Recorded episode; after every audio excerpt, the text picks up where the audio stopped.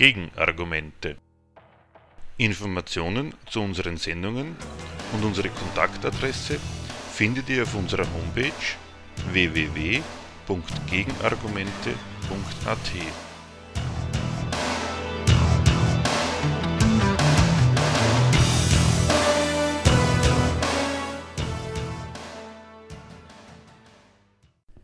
Das Thema der heutigen Sendung Krise und Gewalt. Zu den aktuellen Konjunkturen der imperialistischen Konkurrenz. Das haben die Weltwirtschaftsmächte USA und EU geschafft. Mit der hoheitlichen Schöpfung und Vergabe von Kredit in nicht begrenzter Menge haben sie die Entwertung von Bankschulden wie von Verbindlichkeiten der eigenen Staatshaushalte gestoppt ihre Zahlungsfähigkeit und die ihrer Geschäftswelt gerettet und das Finanzgewerbe zur Wiederaufnahme seiner spekulativen Leistungen ermächtigt. In die Welt gesetzt haben sie so eine Unmasse liquider Mittel, die weder aus einer Akkumulation von Kapital entstanden sind, noch für einen sich selbst tragenden Aufschwung Verwendung finden die also geschäftlich überhaupt nicht gerechtfertigt und zu rechtfertigen sind, sondern bloße staatliche Defizite repräsentieren und allein aufgrund hoheitlicher Anordnung Geltung besitzen. Mit diesem Gewalteinsatz erhalten die kapitalistischen Weltmächte das globale Geschäftsleben aufrecht. Sie finanzieren per Dekret das Funktionieren des Weltkapitalismus. Im siebenten Jahr der großen Finanzkrise gibt es wieder einmal gute Nachrichten. Die Zentren der Weltwirtschaft, USA und EU, hier sogar die schwächsten unter den Euro-Ländern, haben endlich wieder ein gewisses Wirtschaftswachstum zu verzeichnen. Und die europäische Staatsschuldenkrise scheint auch überwunden. Selbst Griechenland kann am Finanzmarkt Anleihen zu tragbaren Zinsen verkaufen. Von ebenso großem Gewicht wie die frohen Botschaften sind allerdings die Vorbehalte und Einschränkungen, die alle Erfolgsmeldungen begleiten. Im Zentrum der kritischen Überlegungen steht dabei das Bedenken, alle positiven Entwicklungen seien allein den Notenbanken in den USA, Europa und Japan mit ihrer Politik des leichten, überreichlich und quasi umsonst emittierten Geldes zu verdanken. So ist es zwar gut und schön, dass neulich noch als Ramsch eingestufte staatliche Schuldpapiere wieder auf Interesse stoßen. Der Grund dafür ist aber nur das billige, viele Geld, das keine besseren Investitionsgelegenheiten findet. Die sind auch nur deswegen gut, weil die Fed massenhaft amerikanische Treasuries aufkauft, die EZB alle Euro-Staatsschulden als Sicherheiten anerkennt und unbegrenzt aufzukaufen verspricht. Und das ist schlecht. Gut sind die Nachrichten von den Aktienbörsen, an denen die Kurse steigen, die also Wachstum anzeigen. Dass sie das aber auch nur deswegen tun, weil so viel Liquidität am, Ma am Markt und das Zinsniveau so extrem niedrig ist, das ist gar nicht gut. Weckt sogar den Verdacht auf erneute Blasenbildung, den manche Bedenkenträger am deutschen und amerikanischen Immobilienmarkt schon bestätigt sehen. Von der starken Inflation, die als Folge der Geldschwemme aus den großen Notenbanken befürchtet und prophezeit worden ist, ist nichts zu merken. Und das ist immerhin eine gute Nachricht. Umso schlechter dagegen, dass so gut wie gar keine Teuerung zu verzeichnen und deswegen womöglich eine Deflation zu erwarten ist, ein Preisverfall, dessen Gefährlichkeit dem Publikum gerne mit seinem Verlauf erläutert wird – mit einer nicht enden wollenden Abwärtsspirale aus Kaufzurückhaltung wegen der Spekulation auf sinkende Preise und tatsächlich sinkenden Preisen und so weiter. Was die Fachwelt als Plus mit einem mehr oder weniger dicken Minus, als Überwindung der Krise mit fortbestehenden Risiken oder als Fortdauer der Krise mit ersten hoffnungsvollen Lichtblicken verbucht, verrät einiges über die widersprüchliche Lage, in die die maßgeblichen Finanzkapitalisten und Finanzpolitiker ihren globalen Kapitalismus hineingewirtschaftet haben. Tatsächlich fehlt es an dem einen allerwichtigsten Lebensmittel der kapitalistischen Weltwirtschaft nicht Kredit. Jederzeit abrufbar für Leihgeschäfte aller Art, steht reichlich zur Verfügung. Seine Quelle jedoch, und das ist der Haken, sind die staatlichen Notenbanken, also nicht die Geschäftsbanken, die im Normalfall aus dem kapitalistischen Geschäftsgang, den sie betreuen, Kredit schöpfen, damit die Akkumulation von Kapital finanzieren und aus der insgesamt erfolgreichen Verwandlung von Vorschüssen in sich verwertendes Kapital erneut die Finanzmittel generieren, mit denen sie die weitere Kapitalakkumulation kreditieren und ganz nebenher ihr eigenes Wachstum bewirken. Die Notenbanken der großen Weltwirtschaftsländer erfüllen nicht ihre eigentliche Aufgabe. Die autonome, je nach Bedarf der Geschäftswelt und Ermessen der Banken, meistens zu und manchmal abnehmende Kredit- und Kreditgeldschöpfung des Finanzgewerbes durch die Refinanzierung eines Anteils davon mit gesetzlichen Zahlungsmitteln als einwandfreies Geschäft und staatlich gewollte Wirtschaftstätigkeit zu beglaubigen, zu sichern und zu unterstützen. Stattdessen treten sie praktisch an die Stelle der privaten Kreditschöpfer, die sich aus ihren ökonomischen Gründen zurückhalten und übernehmen die Geldversorgung des Wirtschaftslebens, weil die sonst nicht funktioniert. Die Geldschwemme, die Amerikas Fed, die Europäische Zentralbank und Japans Notenbank produzieren, ist der von Staatswegen für unabdingbar erachtete und autorisierte Ersatz für den Kredit, den das Bankgewerbe normalerweise schafft, jetzt aber nicht, weil es offenbar keine Chance sieht, damit ein Wachstum in Gang zu setzen, das seine Vorschüsse durch ordentliche Bedienung kapitalistisch rechtfertigt. Womit auch schon klar ist, dass die Verwendung des vielen Geldes aus der Werkstatt der großen Notenbanken dem Kriterium kapitalistischen Wachstums überhaupt nicht genügt. Ein sich selbst tragender Aufschwung, der die Geldemission der Notenbanken überflüssig machen bzw. auf das Normalmaß der vorschriftsmäßigen Betreuung des Bankgeschäfts zurückführen würde, kommt nicht zustande. Auch nicht dadurch, dass die zuständigen Geldhüter den Grund für das Ausbleiben eines solchen Wachstums des produktiven Zirkels aus Kreditschöpfung und Kapitalverwertung dort dingfest machen, wo sie Handhaben zum Eingreifen haben, nämlich im Preis und in der Menge des zu verleihenden Geldes.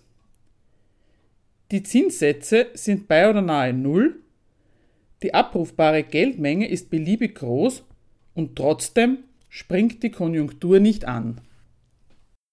Was dank Niedrigzinsen und jeder Menge Notenbankgeld stattdessen anspringt, sind Geschäfte anderer Art. Solche, die private Geldvermehrung und Bereicherung ohne Kapitalwachstum zum Inhalt haben. Dazu gehört der schon zitierte Boom an den Aktienbörsen der nicht ein allgemeines Wachstum der an den Börsen notierten Unternehmen, sondern erklärtermaßen eine allgemeine Verlegenheit widerspiegelt, das Fehlen besserer Anlagemöglichkeiten für den vorhandenen liquiden Reichtum und das selten billig ausleihbare Geld. Was da steigt, ist bloß der Wert des fiktiven Kapitals, das die Unternehmen an den Börsen repräsentiert.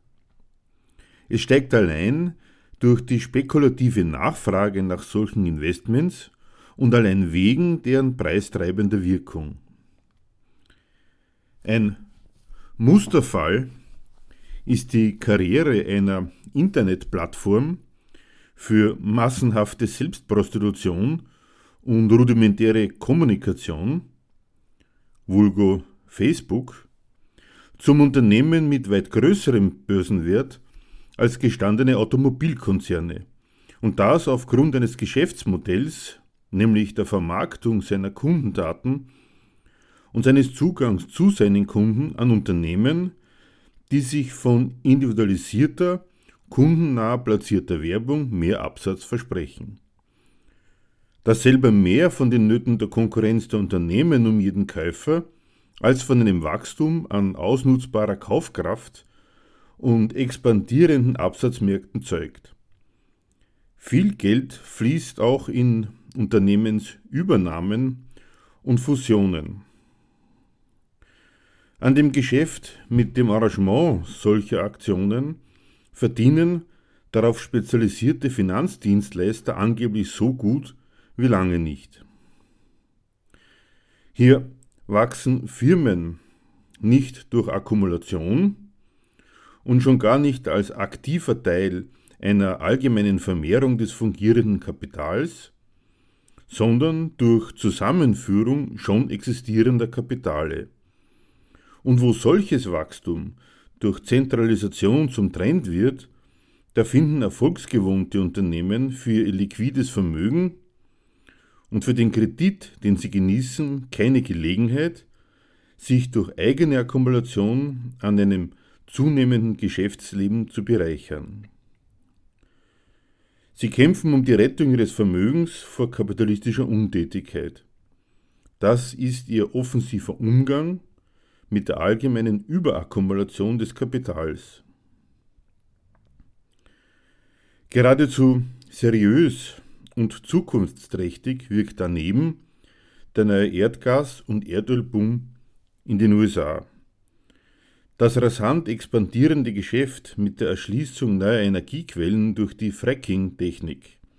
Tatsächlich wird die Chance, hier Geld zu verdienen, prompt und in solchem Umfang wahrgenommen, dass das Angebot an gefördertem Energierohstoff schneller steigt, als der Absatz, für den gleich die halbe Welt ins Visier genommen wird, ungeachtet dessen, dass die schon ganz gut versorgt ist und außerdem die nötigen Transportwege einstweilen bis auf weiteres fehlen. Der folgerichtig eintretende Preisverfall macht manche Kalkulation gleich wieder kaputt und manchen Investor arm. Auch das ist kein besonders nachhaltiger kapitalistischer Aufschwung, wenn die Spekulation das Geschäft, auf das sie sich richtet, glatt überrollt. Etwas Ähnliches ist dem Geschäft mit den sogenannten Schwellenländern passiert. Geldanleger auf der Suche nach lohnenden Investments haben die aufstrebenden großen Nationen an der Schwelle, wie es heißt, zum richtigen Kapitalismus, Indien, Brasilien, Indonesien, Südafrika, eine Zeit lang als Lieferanten von Kapitalwachstum in Anspruch genommen und so viel Kredit dorthin geschafft, dass die Währungen dieser Staaten in einem für deren Exportgeschäft gefährlichen Maß aufgewertet wurden. Der Vorwurf wurde laut, die großen Krisenländer hätten im Kampf um Weltmarktanteile einen Abwertungswettlauf eröffnet und führten einen Währungskrieg. Mittlerweile ist spekulatives Geldkapital aus diesen Ländern in solchem Umfang wieder abgezogen worden, dass dort ein Einbruch in der Konjunktur und in der Bewertung des nationalen Geldes beklagt wird. Als Grund dafür gilt die Aussicht auf eine Änderung der Geldpolitik der amerikanischen Notenbank, nämlich eine Verringerung und allmähliche Beendigung des Aufkaufs von vor allem staatlichen Finanzpapieren, bis dahin in einem Volumen von 85 Milliarden Dollar pro Monat, sowie auf eine vorsichtige Anhebung des Zinssatzes der Fed über die 0%-Marke. Und das sagt einiges über die Kalkulation, die von der internationalen Geldanlegergemeinde seinerzeit angestellt wurde und derzeit angestellt wird. Ausschlaggebend für die Spekulation auf Kapitalwachstum in der Peripherie der Weltwirtschaft war offenbar nicht das Vertrauen auf einen dauerhaften, nachhaltigen Aufschwung dort, sondern mehr das Missverhältnis zwischen verfügbaren Investitionsmitteln, also Geldvermögen, die unbedingt Verwertung brauchen, um weiter als Geldkapital Bestand zu haben, und mangelnden Verwertungsmöglichkeiten in den Zentren der Weltwirtschaft. Was daraufhin in den Schwellenländern gewachsen und von den Spekulanten ausgenutzt worden ist, war ganz folgerichtig weniger die, Geschäftstätigkeit vor Ort, auch wenn die zur Freude der Zuständigen tatsächlich zugenommen hat, sondern die Bewertung der Investments, die durch die spekulativen Investitionen selber in die Höhe getrieben worden ist. Diese Spekulation bricht ab und mit ihr die Konjunktur in den heimgesuchten Ländern, sobald sich die Chance einer nennenswerten Rendite auf Geldanlagen in Finanztiteln der Weltmächte des Kapitals andeutet. Dabei kann es nicht die Höhe der erhofften Rendite sein, die die Investoren dazu bringt, ihr gewachsenes Geldkapital zurückzuholen, wie es heißt. Was die Finanzanlagen in den USA, den Euro und anderen kapitalistisch erstklassigen Staaten auszeichnet, ist nach wie vor nicht die üppige Verzinsung, sondern die Qualität ihrer Emittenten. Die Sicherheit vor dem Auf und Ab der Spekulation, die Kredit und Kreditgeld der Weltwährungsnationen jedenfalls in höherem Maße bieten als alle anderen. Der Boom in den Schwellenländern hat für Investoren offenbar lange genug gedauert. Unter Sicherheitsaspekten gibt der Anlass zur Sorge, man könnte sich in eine Blase hineinwirtschaften oder schon gewirtschaftet haben und ganz rasch erfüllt die Prophezeiung sich selbst.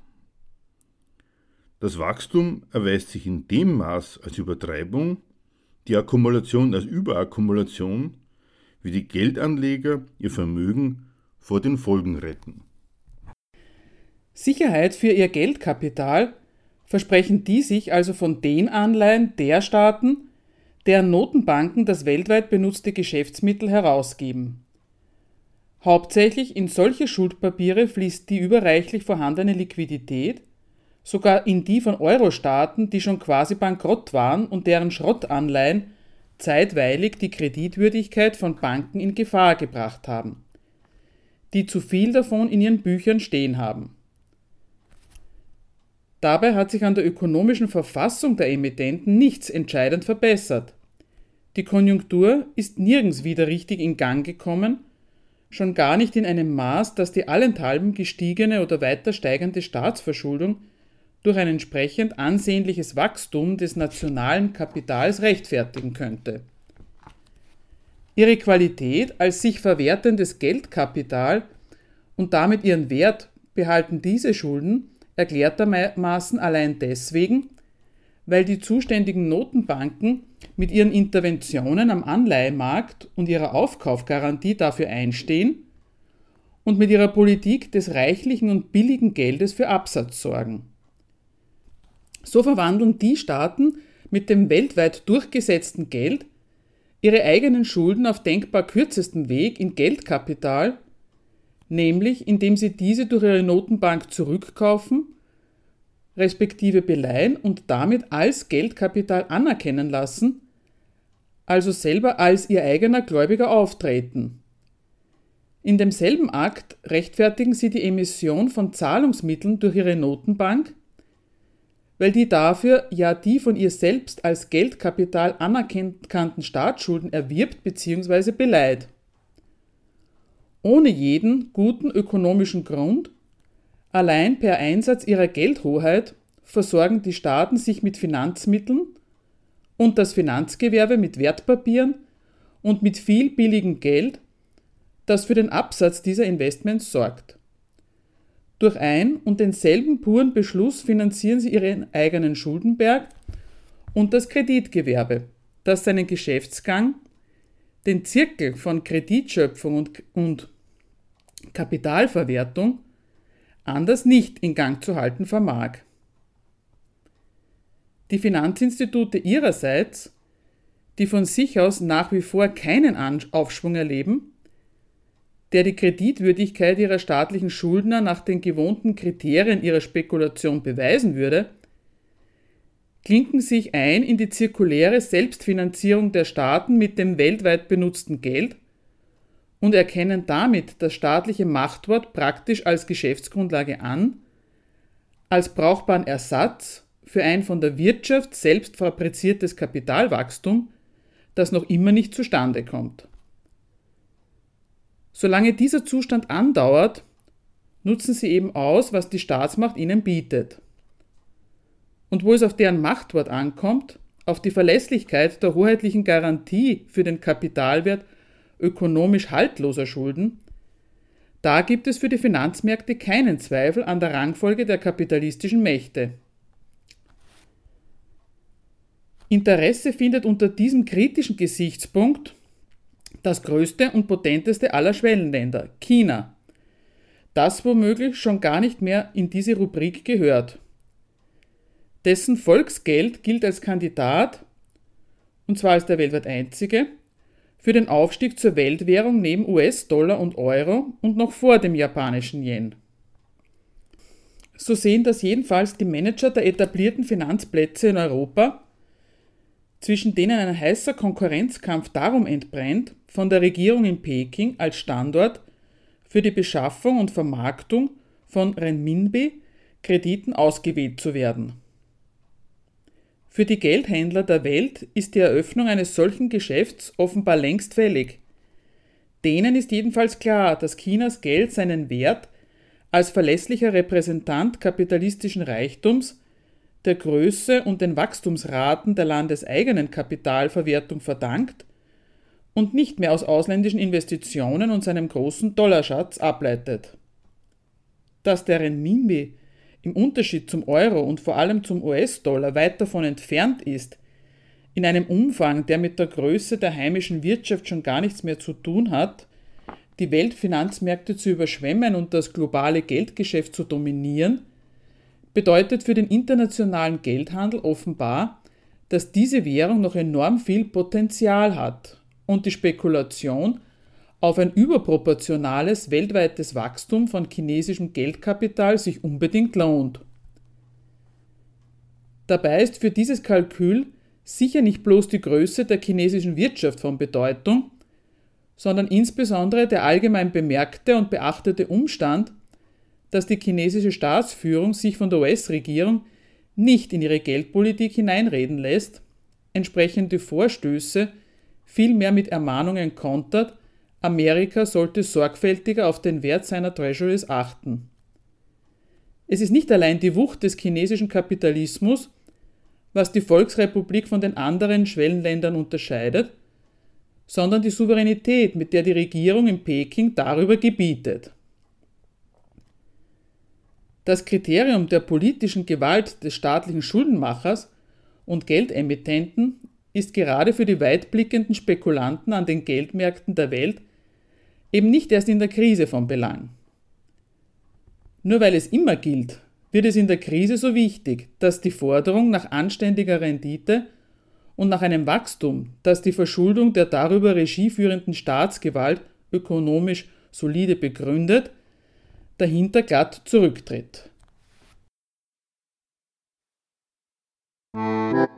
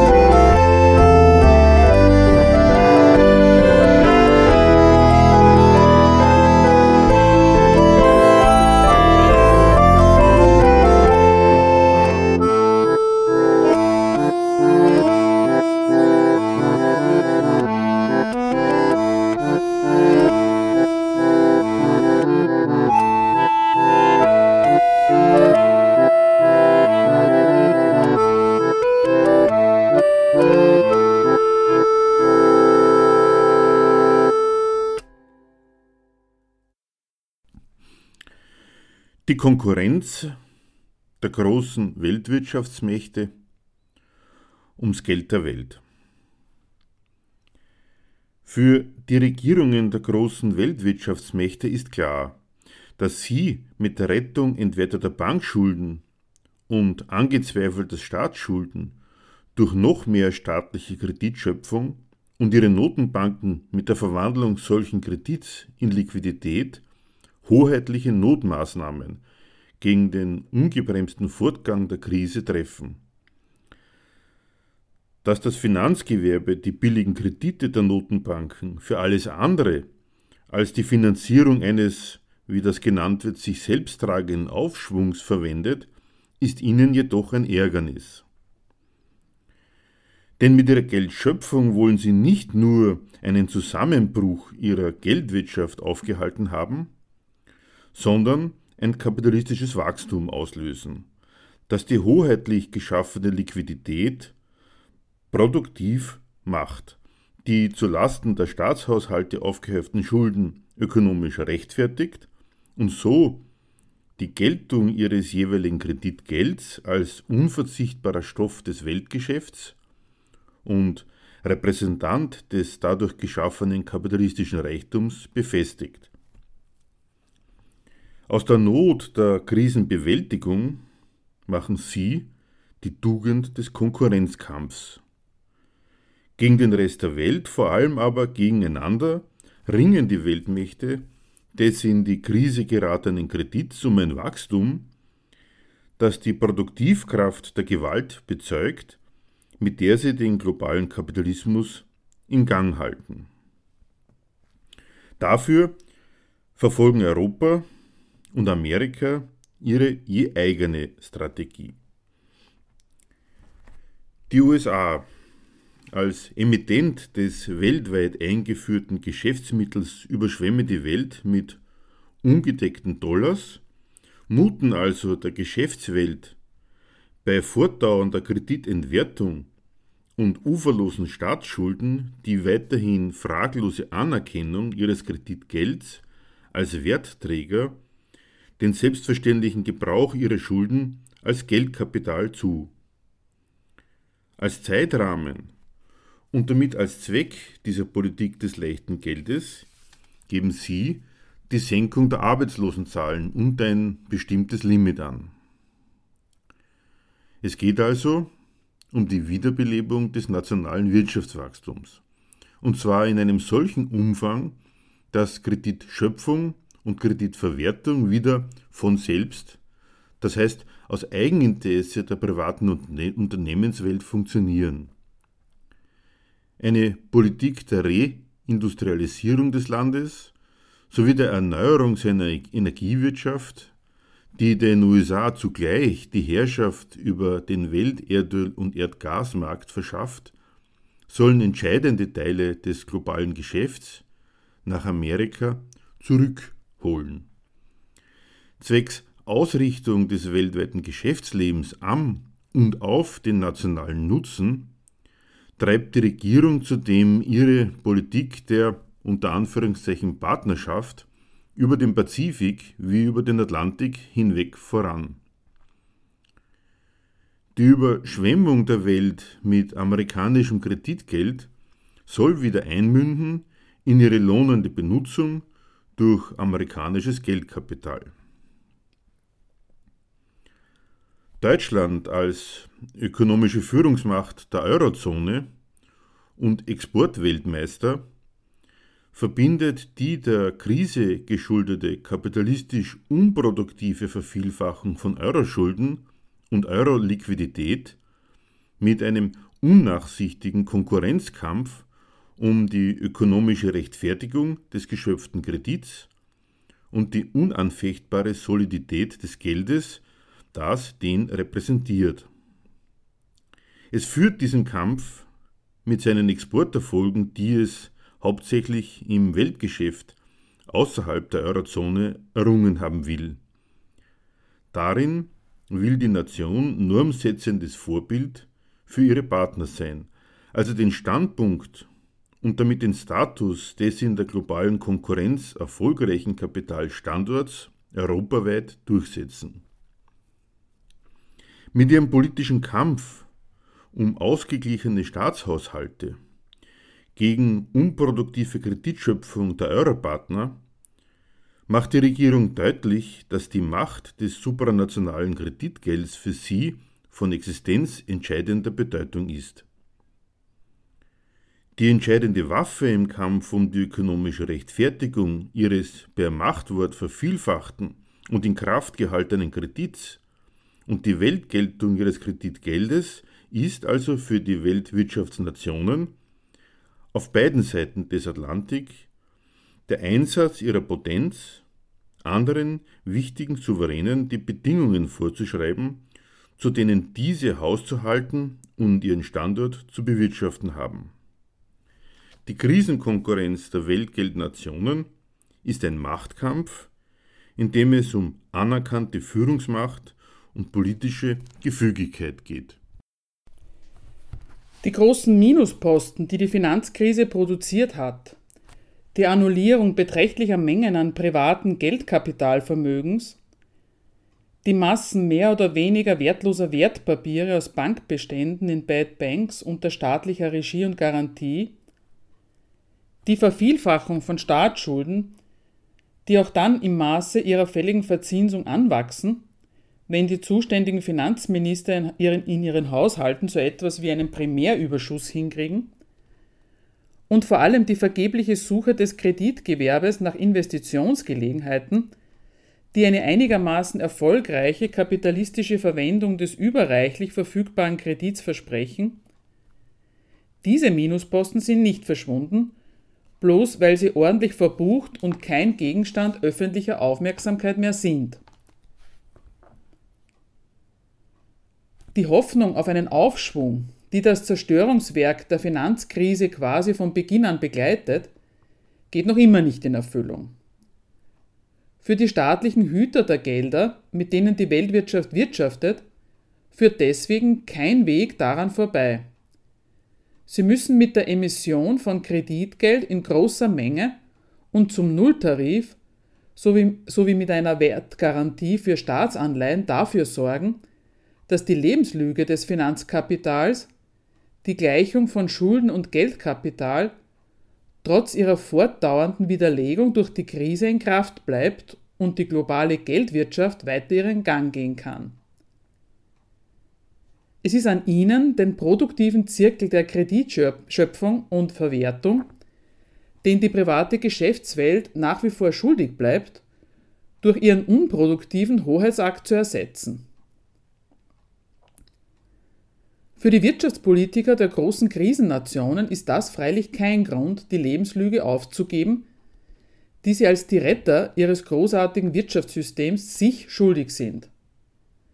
Dass alles, was sie per, per Dekret an finanzieller Manövriermasse in die Welt setzen, damit die Weltwirtschaft überhaupt weiter funktioniert, letztlich doch auch ökonomisch in Ordnung geht, nämlich irgendwann einen wirklichen Aufschwung des kapitalistischen Treibens herbeiführt. Ganz im Gegenteil.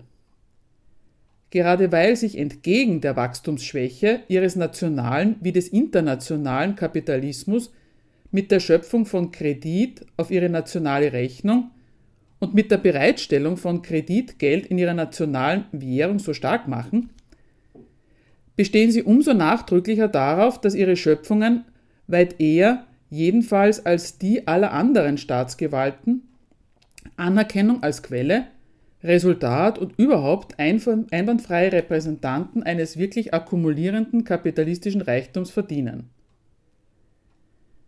Dass der Gebrauch ihrer Geldhoheit kapitalistisch unproduktiv ist, stellt sich für die politischen Manager dar als der Auftrag, dafür zu sorgen, dass der Gebrauch, den sie von ihrer Geldhoheit machen, auf alle Fälle produktiver ist als alles, was ihre Konkurrenten zustande bringen, und zwar vor allem diejenigen, die weltwirtschaftlich zählen.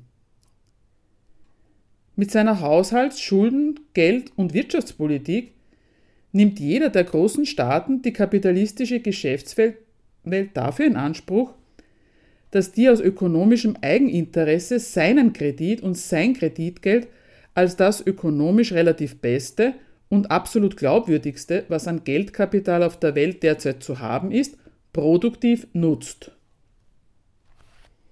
In diesem Sinne präsentiert die deutsche Regierung ihr Land als Führungsnation der EU und unanfechtbare Ankermacht der Eurozone, indem sie einerseits einen klaren Trennungsstrich zwischen Deutschland und den schwachen Nachbarn zieht, mit der Verkündigung einer schwarzen Null als Ergebnis ihrer Haushaltsrechnung macht sie deutlich, dass sie jedenfalls keine unproduktiven Schulden macht, den Euro nur streng erfolgsorientiert verwendet und insofern nicht bloß ein Recht auf geringere Zinsen für die Refinanzierung ihrer aufgelaufenen Verbindlichkeiten hat als andere Euro-Länder, sondern im Gegensatz zu denen für den Wert ihrer Schulden und ihres Euro erfolgreich selber einsteht.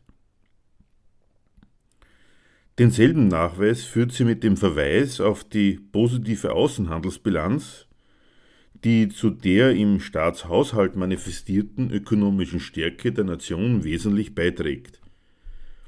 Kritik ihrer Partner an Exporterfolgen, die die deutsche Wirtschaft auf deren Kosten errungen hätte, lässt sie nicht gelten.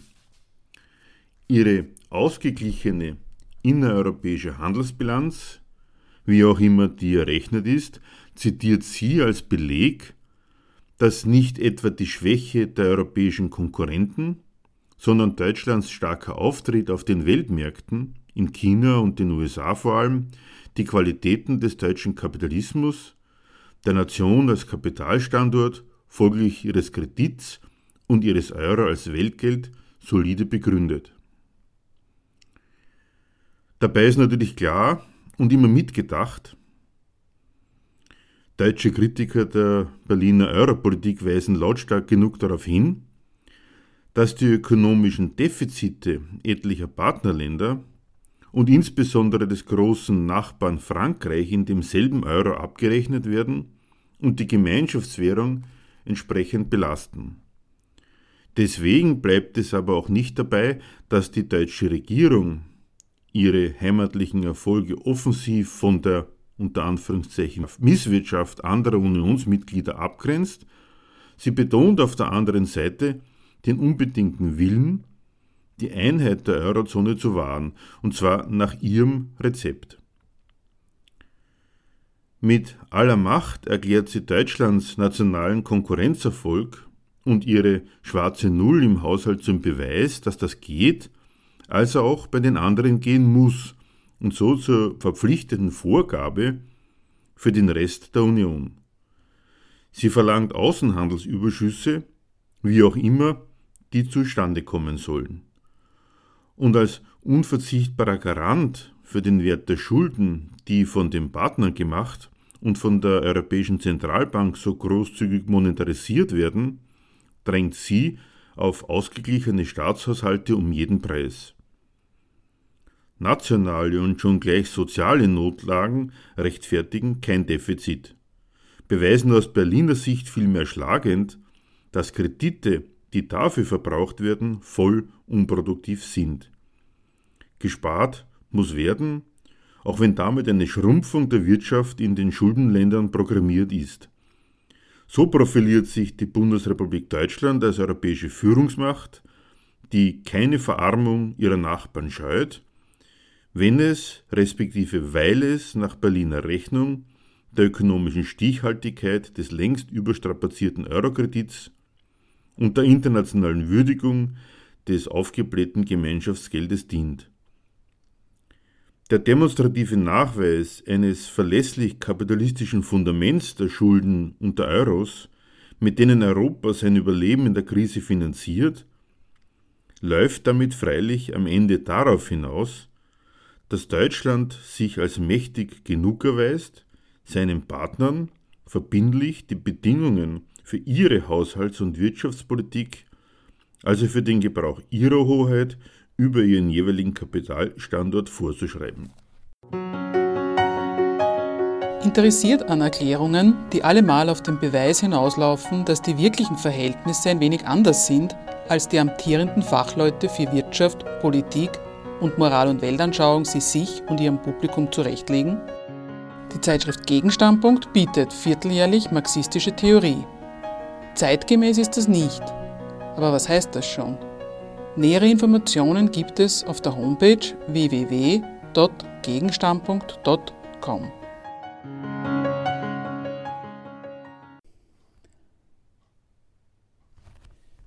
Die US-Regierung feiert die neuesten Absatzzahlen der amerikanischen Autokonzerne als Beweis dafür, dass die nationale Wirtschaft wieder zurück ist aus der Krise. Die Erschließung neuer Energiequellen durch Fracking-Technik erklärt sie zum Beginn eines Booms, der den weltweiten Energiemarkt umkrempelt und wieder unter amerikanische Kontrolle bringt, außerdem zum Erfolgsgaranten der Reindustrialisierung Amerikas nach Jahren des Exports von Arbeitsplätzen, namentlich nach China. Eine solche Rückkehr zu alten Erfolgen steht zwar schon seit längerem auf der Agenda, ist also noch nicht so richtig geschafft. Und wenn die Fed es weiterhin für nötig hält, zwar nicht mehr 85, aber immer noch drei Dutzend Milliarden Dollar pro Monat für den Aufkauf von Hypothekenpapieren und Treasuries auszugeben und auf die Art in den Markt zu pumpen, dann ist es mit dem Ersatz einer wachstumswirksamen privaten Kreditschöpfung durch Staatsschulden samt deren Umwandlung in realisiertes Geldkapital durch die Fed also mit der Krise des nationalen Kapitalismus offenbar überhaupt noch nicht vorbei. Für die Regierung folgt daraus aber nichts Geringeres als die Aufgabe, den inneren Wiederaufbau durch Eingriffe in den Gang des weltweiten Geschäftslebens zu ergänzen.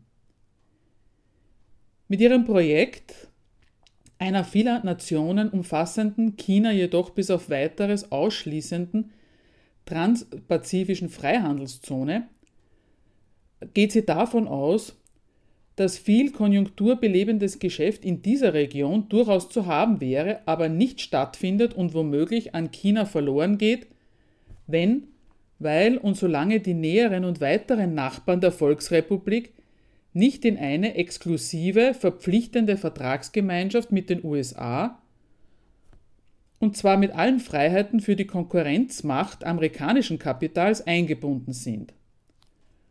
Außerdem wären in China selbst dann, aber auch nur dann substanziell mehr und bessere Geschäfte zu machen, wenn das Land sich um seiner eigenen Handelsbeziehungen willen genötigt sieht, sich dem Reglement der transpazifischen Partnerschaft zu unterwerfen, das sich zielgenau gegen chinesische Besonderheiten und Vorbehalte richtet.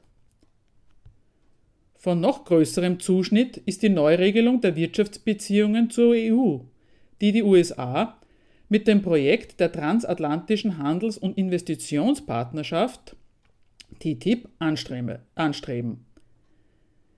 Da wird gleich alles an staatlichen Regelungen, was die Konkurrenz, Macht und Freiheit des Kapitals irgendwie beeinträchtigen könnte, ins Visier genommen, um über den Nordatlantik hinweg für die größten und durchsetzungsfähigsten Konzerne ein einheitliches Betätigungsfeld zu schaffen.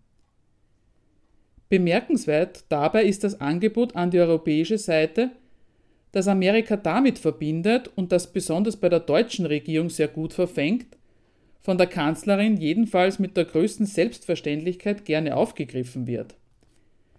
Hier biete sich, womöglich zum letzten Mal, die großartige Gelegenheit, in transatlantischer Kooperation den Rest der Welt vor die Alternative Unterwerfung oder Ausschluss zu stellen und so, was in der Welthandelsorganisation WTO schon gar nicht mehr gelingen will, für eine ganze Epoche die Bedingungen zu diktieren, unter denen sich das globale Geschäftsleben insgesamt abspielt.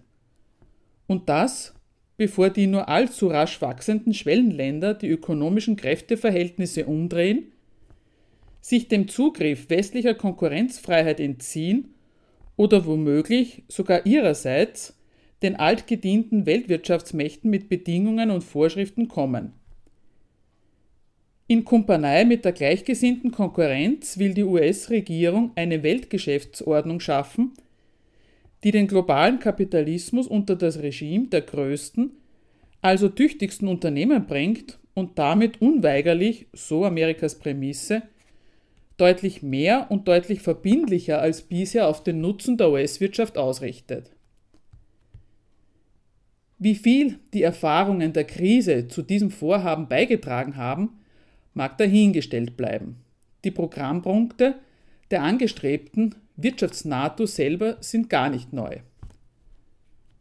Auf jeden Fall geht die US-Regierung davon aus, dass die Aussicht auf ein allgemeines globales Wirtschaftswachstum, von dem alle Beteiligten auf ihre nationale Art profitieren könnten, auf keinen Fall mehr ausreicht, um ein für Amerika passendes Regelwerk zu schaffen. Um solche Geschäftsbedingungen weltweit durchzusetzen und krisensicher festzuschreiben, hält sie Abmachungen für nötig, für die es mehr braucht als gute Aussichten und ein diplomatisches Geschick.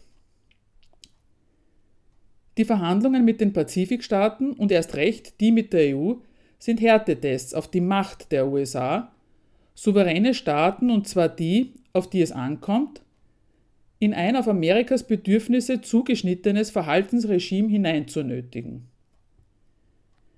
Der Lohn wäre eine nachhaltige Krisenbewältigung, die den Dollarkredit wieder zum Vorschuss für eine sich selbst tragende weltweite Kapitalakkumulation und dadurch Amerikas Staatsschulden wieder zu ökonomisch absolut unanfechtbarem Geldkapital macht. Gefordert ist dafür überlegene Gewalt. Genug, um den Rest der Welt und insbesondere die verbündeten großen Konkurrenten auf Respekt vor Amerikas Recht auf ökonomischen Erfolg festzunageln. So steht für die konkurrierenden Führungsmächte des globalisierten Kapitalismus, für die USA und für Deutschland als Zentrum der Eurozone je auf ihre Art als Quintessenz ihrer Krisenpolitik der imperialistische Übergang an. Der Schluss von der Not die Wachstumsschwäche ihres Kapitals und die fehlende kapitalistische Tauglichkeit ihres Kreditgelds ökonomisch zu überwinden, auf die Notwendigkeit, Hindernisse wegzuräumen, die ihrer maßgeblichen Einschätzung zufolge andere Souveräne mit ihrer Misswirtschaft und überhaupt mit ihrer Hoheit über ein Stück Weltkapitalismus für den eigenen fälligen Akkumulationserfolg des Dollar respektive Eurokapitals darstellen.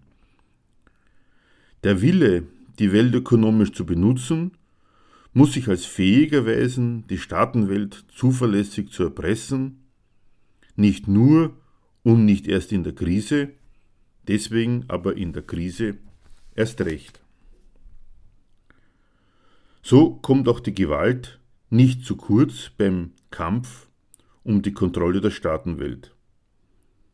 Was das für die deutsch-amerikanische Freundschaft heißt, das kann nachgelesen werden in der Zeitschrift Gegenstandpunkt der Nummer 2 des heurigen Jahres 2014 in dem Artikel zu den aktuellen Konjunkturen der imperialistischen Konkurrenz, der auch die Grundlage unserer heutigen Sendung war.